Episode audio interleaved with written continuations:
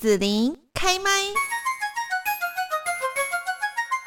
在节目这边呢，邀请到了朴学亮亮哥，Hello，哎，子琳好，听众朋友大家好。又到岁末年终的时候哦，那呃，这个最后的几天总是会让人呢心里有一些的感慨。我觉得这个哈，感觉就跟我们这次亮哥要来演的戏《最后十四堂星期二的课》那种心情有点类似。感觉这个又要长一岁了啊，又马上要过年了，一年又要过去了，新的一年又要来了，可以有一点关系了哈。因为每次到那种岁岁。岁末年终的时候，都会做一些可能自己的检讨吧。对对。哦，这一年你也会自己稍微回顾一下，发生了一些什么样的事情啊？然后，新的一年要来到了，可能也会做一些未来的计划。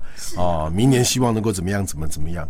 对，所以跟这个戏硬要说它有一些关联也是有了，因为戏里面谈论的很多人生的课题啊。嗯。哦，就可能那个呃，爱情的啦，家庭的啦，工作的，跟朋友的啦，还有最后谈到那个生命的，就是死亡这个课题。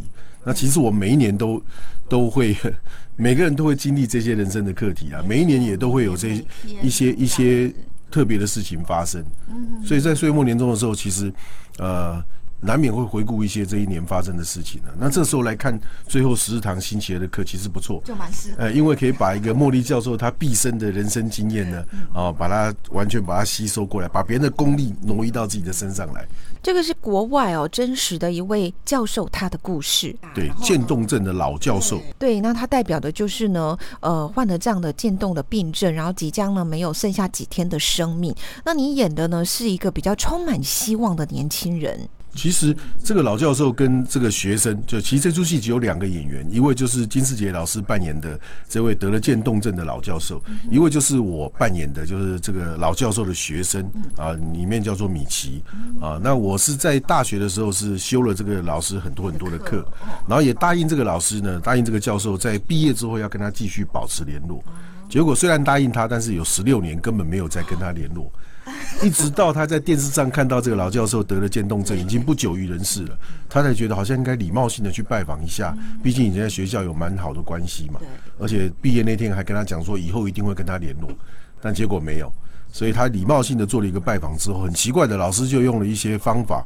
或者是这个他们就有一些特别的羁绊嘛，他就留住这个就变变成每个礼拜二呢，这个学生就会坐飞机到呃从那个呃呃哪里从他他从底特律飞到波士顿去看他这位老教授，是。做了等于有十四个礼拜，那个每个礼拜二都会做一些生命话题的对谈，然后这是真实故事嘛，所以他写成一本书，后来也拍成电视电影，然后后来也变改编成舞台剧，在全世界大概有。呃，改编成呃翻译成五十几几个国家的语言，然后也不断的在演出。那在台湾的也有一一本畅销书，就叫做《最后十四堂星期二的歌》。对，可是你们演这舞台剧哦，它是大概应该有将近快两个小时吧，这么长的一个时间，就两个人在舞台上这样子对戏。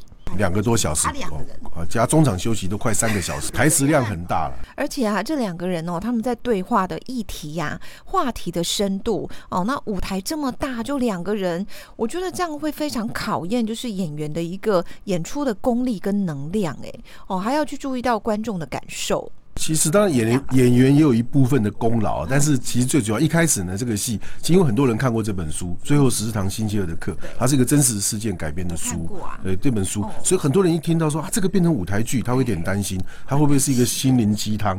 会不会我在两个多小时就 听听两个人对说教？会不会这样？会不会很沉闷？会不会因为心灵鸡汤应该就是我们自己阅读自己体会嘛？偶尔看一下，对呀。变成舞台剧会不会太沉闷？而且只有两个男生啊，里面没有美女啊。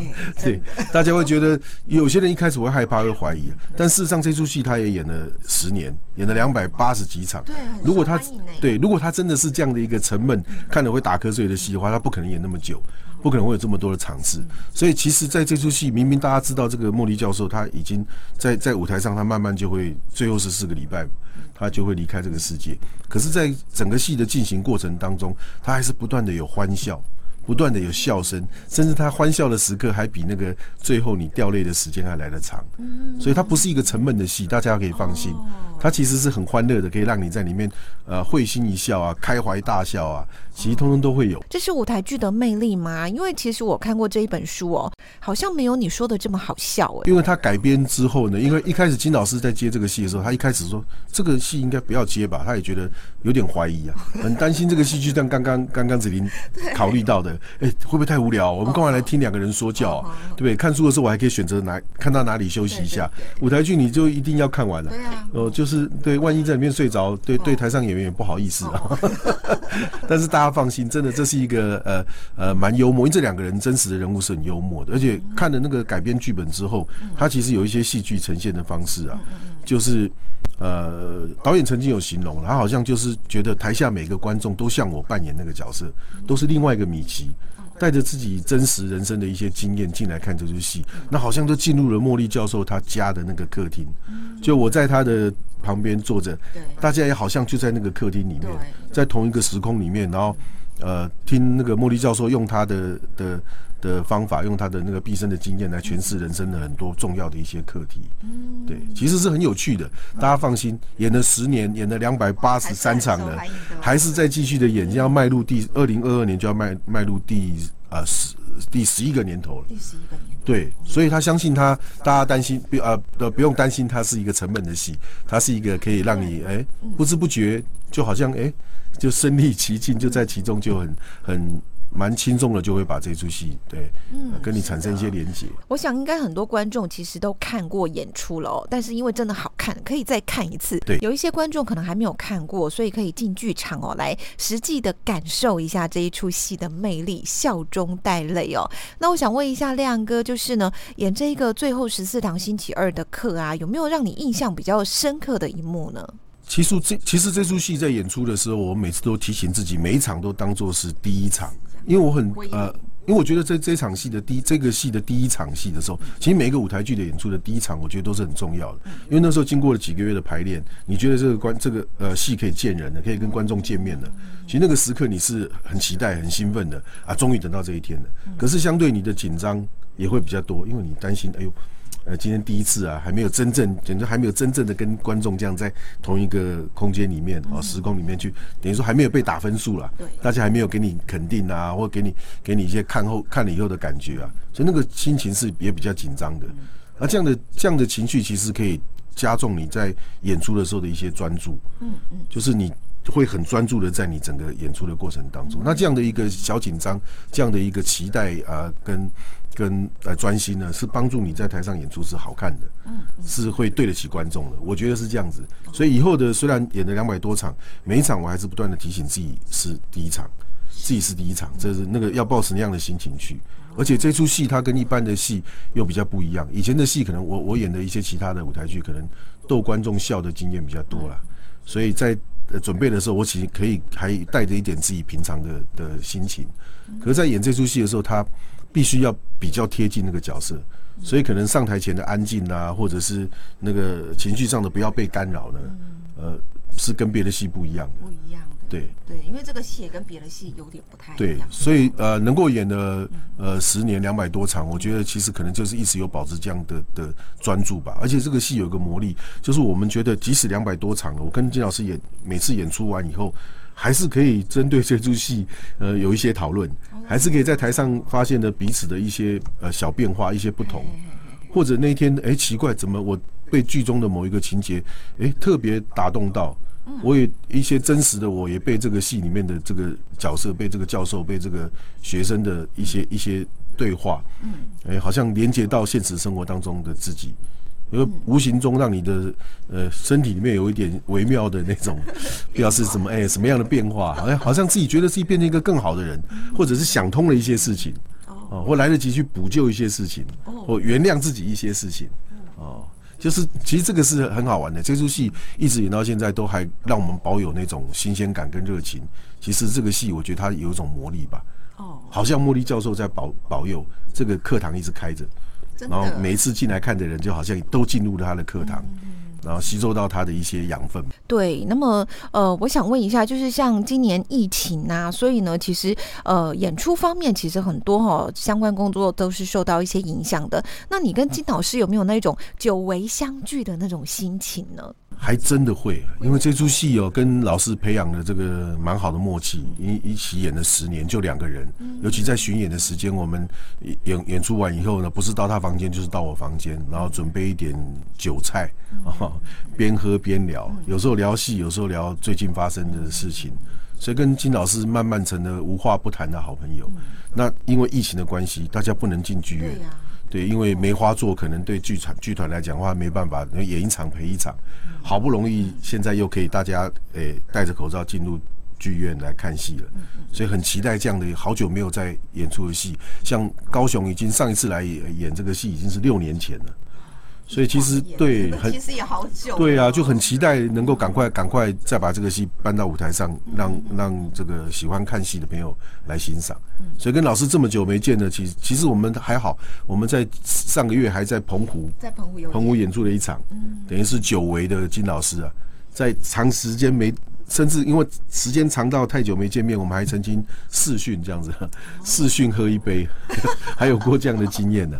对，所以很高兴说这个戏又可以在在剧剧院里面，大家可以聚在一起。对，大家可以再感受一下看戏的那种经验，因为真的不能进剧场看戏，其实对我自己也是蛮喜欢看戏的人讲，我觉得是很损失的。就你不能到剧场里面，呃，可能看看电影有时候还有梅花座还可以，看剧院如果。没有办法进剧院，就没有办法在同一个空间。对空间去看，而且看舞台剧的感觉就是观众可以选择自己想看的，你自己就是自己的导演，舞台就在那边，你选择你要看哪里看哪里看哪里，呃，自己是很可以很有主导的，是。的那种，而且马上可以感受到台上台下的呼呼吸是是是，对，在同步的，对。那种感觉是其他表演方式没有的。不过听说呢，刚开始你跟金老师在合作的时候哦，金老师会给你一些提点。对对，毕竟他是资深的前辈嘛。哦，不过听说好像你没有放在心上哎。到底过了多久，亮哥你才被金老师收服呢？老老师其实很客气啦，他常常就会跟我说：“阿亮，这个地方是不是这样比较好一点呢？”那我一开始也会觉得说：“真是也太太吹毛求疵了吧？啊，太严格了吧？有些我也不是说没注意到，只是没有那么。”那么那么那么注意到了，对，甚至有时候我我觉得我就已经把词背好了，我就把本就丢在一边了，我就就跟他们对戏了，跟老师对戏了。那老师会说希望我把剧本再拿回来，再仔细的去读那个剧本上的台词。他他觉得我好像呃还没有走得很稳，就想要飞了。就其实有些有些话有些话台词有一些潜台词，你讲这句话的时候，可能影响到你之后在第几场之后要讲的话，或者你是因为前面几场的一些事情，你在这时候讲这句话的时候，可能可能就没有那么贴近角色。老师他是会听得出来的，他那种很经验老道的演员，他会觉得，哎，你这个话听起来没有那么舒服，没那么舒服，可能就是你没有对，你可能没有真正吸收到这句话。那早期会觉得，嗯。应该没那么严重吧？可是后来真正演出之后，你会发现很多经过他给你提醒、给你提点的一些地方，到后来都变成你被来看戏的观众赞美的一些点的时候，你自然而然就会越来越心服口服啊。就只要他有跟你讲，你就稍微做一点注意一下，或者再再仔细的看看那个那那句话，为什么这个剧作家要这样写？这个角色为什么跟老师是这样的对话？你慢慢的就发现，哎，跟我以前在准备一个舞台剧，都在在呃生成一个角色的那个方法是比较不一样的。嗯，呃，老师那些字字句句斟酌，其实是有道理的。嗯慢慢你就不得不越来越服气，越心服口服。他给你这些提点，你就会照单全收。我在想说，这会不会是跟你跟金老师的这个背景脉络不太一样？你是电视出身，然后金老师他是舞台剧出身的呢？其实早期因为跟老师演的戏也不是第一次合作，就是最后十四堂星期的课。我之前又跟他合作过另外一个《步步惊笑》，哦，也是四个演员而已。然后里面就是有一些可能肢体动作比较大的、比较呃夸张的那种演出的一些桥段嘛。那那些那个部分，他给我的一些建议的时候，我会觉得我在电视表演或一些短剧的演出，一些呃耍宝的，就是我逗观众笑的经验，我是比较多的嘛。所以老师一开始给我的一些建议，我其实并没有那么照单全收了。我甚至会觉得说，哎，有些部分的呈现，我未必会不如你。我可能会有一定程度的自信的。那时候就是不知天高地厚了，有点自以为是。我觉得应该是不同的演出媒体哦，它的那个特点不同。当当然有有些部分，当然电视的作业跟舞台剧是不太一样啊。但其实老师他也有很多影视的作品，他也不是只有在舞台剧的演出，只是。因为后来后来跟他又合作了最后十四堂星期二的课，两个人在一起，然后读本啊，然后跟着导演在那边慢慢的生成这个戏里面的角色，怎么样呃，开始慢慢慢慢让让这个剧本变成啊可以呈现在舞台上面的画面，看到老师的一些方法，有时候你明明看一句台词也没有多严重，为什么他们可以讨论那么久？就我那时候讲一个例子，就是 呃我们呃人就会坠入情网，或者是陷入情网，或者是掉入那个情网。哦，就因为因对，因为它是翻译剧本嘛，那 fall in love 那种就掉入一个爱情。那为什么？就是我觉得坠入、陷入、掉入，哎，我我觉得差不多啊。可是老师跟导演呢，那时候跟呃金老师跟杨志萌导演就会因为要怎么录那个情网。就可以在那边讨论前文后文之间这个地方怎么样讲是比较呃贴近这个这个剧作家想要表达真实人物他当时会说的话，他们就会有这很多这样的讨论。你会你会觉得哦，慢慢慢慢一开始是会觉得说你们也太吹毛求疵了吧？或者慢慢慢慢你发现他们这些这些讨论哦，然后甚至比如说我我我们有一些是声音，我在戏里面有个有一个段是跟金老师的声音做一些对抗，然后老师进录音室去录那些声音。那他也要求我要跟他一起进录音室，我就觉得这位这位 呃金老师你也太太麻烦了嘛！你只要录你，我又不用录了，我去干什么？对啊，不关他要你知道你讲这句话的音量或或态度，然后他再用他的声音表情来跟我完成这段戏。他连这些细节他都要很很很很讲究。那事实上你后来发现，真正演出后，他这些讲究的地方也确实都会被观众看到，观众也确实。确实会也比较能够呃进入跟着我们一起进入这个戏里面，你慢慢就知道为什么很多人听到金世杰老师有演出，他就会去买票，哎，他就会去买票。崇敬要看到他的演出。对，就是他这个出戏，这出戏戏名叫什么啊？是什么？有些没有太呃不太不太重要。只要他演金世杰啊，对，好 OK 就买票，哎，就买票就对了。对对对，他不会放过每个角色的。对，慢慢你就你就相你就知道了这这些地方，那也也让我。在在排这个戏的过程当中，我觉得自己有一些成长嘛，也找回一些表演的热情。原来一个剧本拿到手上是可以这样字字句句去推敲、去琢磨的。这就是有点像啊，日本那个人家在说职人呐、达人呐，哦，我要专注的把我这个工作做好哦，各个这个方方面面，然后细节的部分都要注意到。在排练的过程当中，可以从老师身上学到一些。在演出的呃彩排，就是彩排过程当中，他会去走他每个地，有可能被观众每个座位的观众会看到他。他他在台上，他会去看有没有哪个人坐哪个位置看不到他，或者他在哪个地方的那个灯光的点在哪里，然后什么，或者中间有一些音效，有一些音乐的地方，他也要先听过一下，看看这样的音量，台上台下听起来是不是，或者说是那个那个气氛上会不会因。被破坏，或者是要，就是你哎，突然间有个音乐出来，会不会打乱了那个欣赏的那个那个节奏？但是很多细节，以前我可能不会去注意到的。那因为跟金老师这出戏的合作，让我觉得，等于是我我觉得又得到一些乐趣吧。原来这样子去完成一个一个作品的时候，那个成就感或者那个那个过程，其实是更享受的。即便演了两百八十几场，我们演完，常常都还会在某一场的演出，两个下台说：“哎。”老师，你今天哪个地方不一样哦？我觉得你好像有点不一样。他可能就嗯，哎，眉毛调一下，或是嘴角上扬一下。哎，你有发现呢？或者是我有什么好的地的表现？我自己做了一些小小的的跟动的时候，老师也会发现到，会赞美我说：“哎，你今天哪一段话讲的特别好听？”哦，就是他也不吝于赞美我们这些啊学生啦、后辈啦。对，所以这个这个表演的乐趣一直存在。嗯，然后也感觉很多观众来看这个戏之后，他好像。都很喜欢这个戏，都感觉好像来得及去去重视一些事情，补救一些事情，圆满一些事情。我们得到很多很多这样的回馈啊。那导演就告诉我们说，其实你每演一场，也是在做一件好事。真的，好像让茉莉教授的课他一直开着，一直让一些有缘人他再进来。然后好多人刷了好几次，他不同阶段来看的时候，他被茉莉教授的人生经验感动到的。